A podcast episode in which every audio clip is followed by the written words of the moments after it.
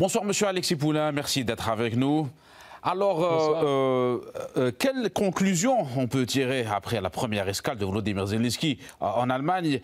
En quoi l'appui militaire de Berlin pour Kiev est-il différent de celui de la France?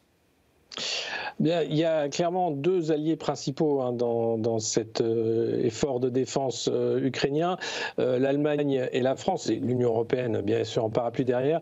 L'Allemagne parce qu'elle est directement impliquée d'une certaine façon dans ce conflit, hein, avec une économie allemande impactée lourdement par la, non-livraison de, gaz russe, le sabotage de Nord Stream, et, la volonté aussi de réarmer l'Allemagne avec davantage de défense, de, de dépenses de défense et euh, davantage d'aide aussi euh, sur le terrain, notamment au niveau des chars. Pour la France, c'est une aide aussi euh, logistique de fournition d'obus et de canons César, les nombreux canons César, canons, pardon, montés sur camions d'une portée de 40 km. Donc, dans les deux cas, il s'agit d'infanterie, avec toujours la question, bien sûr, de, de l'aide aérienne demandée par Volodymyr Zelensky, F-16 et Mirage, mais je ne crois pas que ce soit lors du jour, lors des discussions avec Emmanuel Macron. Alors la France est la deuxième étape de cette tournée européenne de Zelensky. Les médias français évoquent un accord bilatéral de sécurité entre Kiev et Paris. Euh, en quoi consiste ce nouveau genre de coopération? Ben, c'est toute la question. Euh, aujourd'hui, on voit que l'Ukraine n'est pas encore membre de l'OTAN, même si elle en a fait la demande, n'est pas membre de l'Union européenne, même si le processus a été lancé par Ursula von der Leyen. Et donc, elle cherche à tout prix à, se rattacher encore plus rapidement euh, à cette Union européenne, à cette alliance atlantiste. Donc, ces accords bilatéraux permettent d'accélérer le processus d'intégration, sans doute.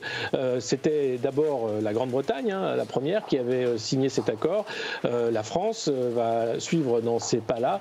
Et c'est euh, pour euh, sans doute renforcer la coopération militaire euh, et aussi rassurer les Ukrainiens sur le soutien des pays européens parce que Aujourd'hui, euh, Volodymyr Zelensky commence à douter euh, de la suite du soutien américain en fonction du résultat de l'élection présidentielle qui a lieu cette année. Et, clairement, euh, les pays européens ont fait savoir par leurs différents responsables et leaders qu'ils seraient les remplaçants de l'effort de guerre américain. La France qui fait l'effort des 2% de défense de, le budget de l'armement pour l'OTAN, tout comme la Pologne et d'autres pays européens qui font cet effort-là. Donc clairement, ces accords bilatéraux permettent d'accélérer encore les discussions et l'intégration de l'Ukraine dans ce bloc occidental contre la Russie.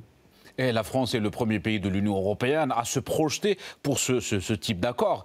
Euh, mais le deuxième en Europe, après le Royaume-Uni. Est-ce qu'on peut dire que la France est en train d'emboîter le pas à Londres? Oui, clairement, euh, on a vu hein, que la Grande-Bretagne était euh, le, premier pays euh, très belliciste à vouloir aller jusqu'au bout hein, dans le soutien de l'Ukraine, avec ses déclarations de Boris Johnson hein, suite à l'interview de Vladimir Poutine avec Tucker Carlson, mais aussi la façon dont la Grande-Bretagne a fait capoter les accords de paix également. La France maintenant, par la voix d'Emmanuel Macron, prend la même route avec cette volonté de basculer dans une économie de guerre avec davantage de production d'armement euh, de munitions, euh, de canons César, comme je l'indiquais, euh, et une volonté d'aller toujours plus loin sans savoir qu'est-ce que ça signifie en réalité dans l'affrontement face à la Russie. Et, ça, c'est se fait sans discussion parlementaire, sans débat démocratique en France. C'est le choix d'Emmanuel Macron seul d'emmener la France et, dans les, pas finalement de la Grande-Bretagne. Mhm. Et, en, ce qui concerne le programme de cette visite, M. Alexis Poulain, alors il mhm. s'agit de l'Allemagne et de la France, et non pas de Bruxelles, euh, c'est-à-dire le siège de l'Union européenne, euh, en dépit d'un dernier sommet européen qui a opté pour l'aide à l'Ukraine euh, dans ce cadre. Est-ce qu'on peut dire que Zelensky est en train de contourner la feuille de route de l'Union européenne?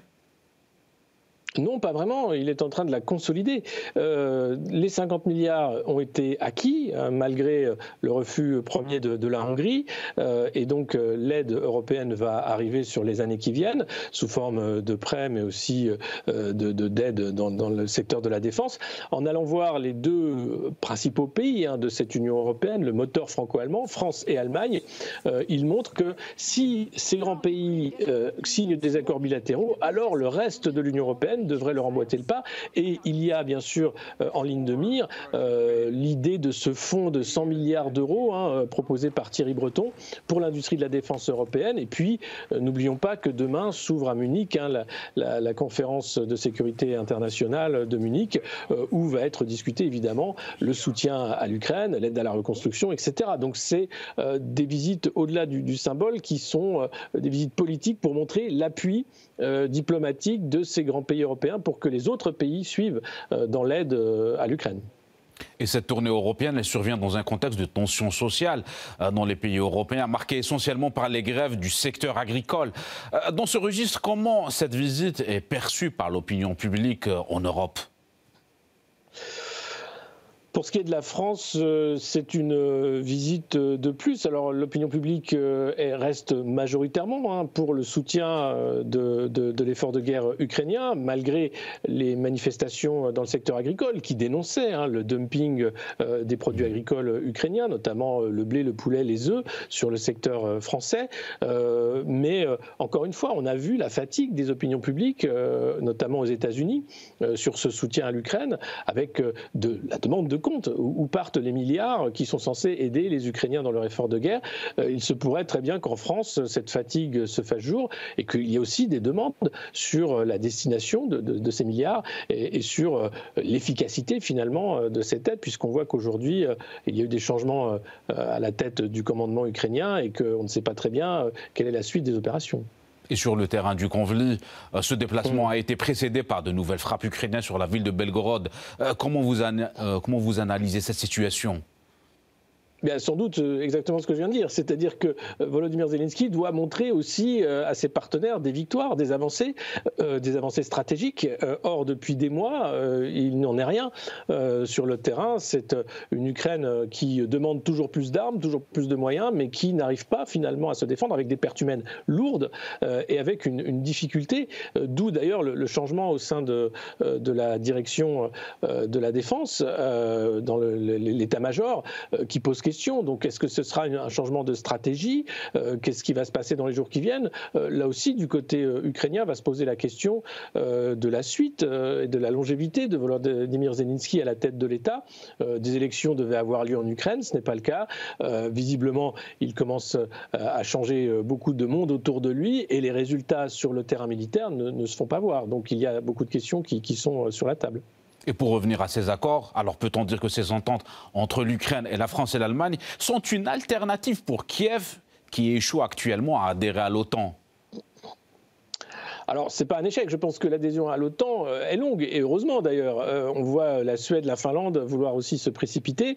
Euh, il y, a là non pas un échec, mais une volonté d'accélérer, clairement, oui. Et, ces accords bilatéraux, en France et en Allemagne, et avec la Grande-Bretagne, trois grands pays de l'armement, hein, et aussi, c'est pas anodin, sont là pour montrer le soutien des pays européens dans l'effort de guerre de l'Ukraine.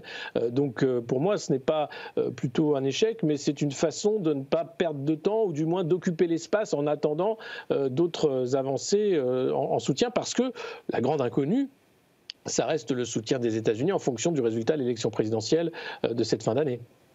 Monsieur Alexis Poulain, merci pour ces précisions. Je rappelle que vous êtes le cofondateur du, du média Le Monde Moderne. Vous étiez avec nous depuis Paris. Merci à vous.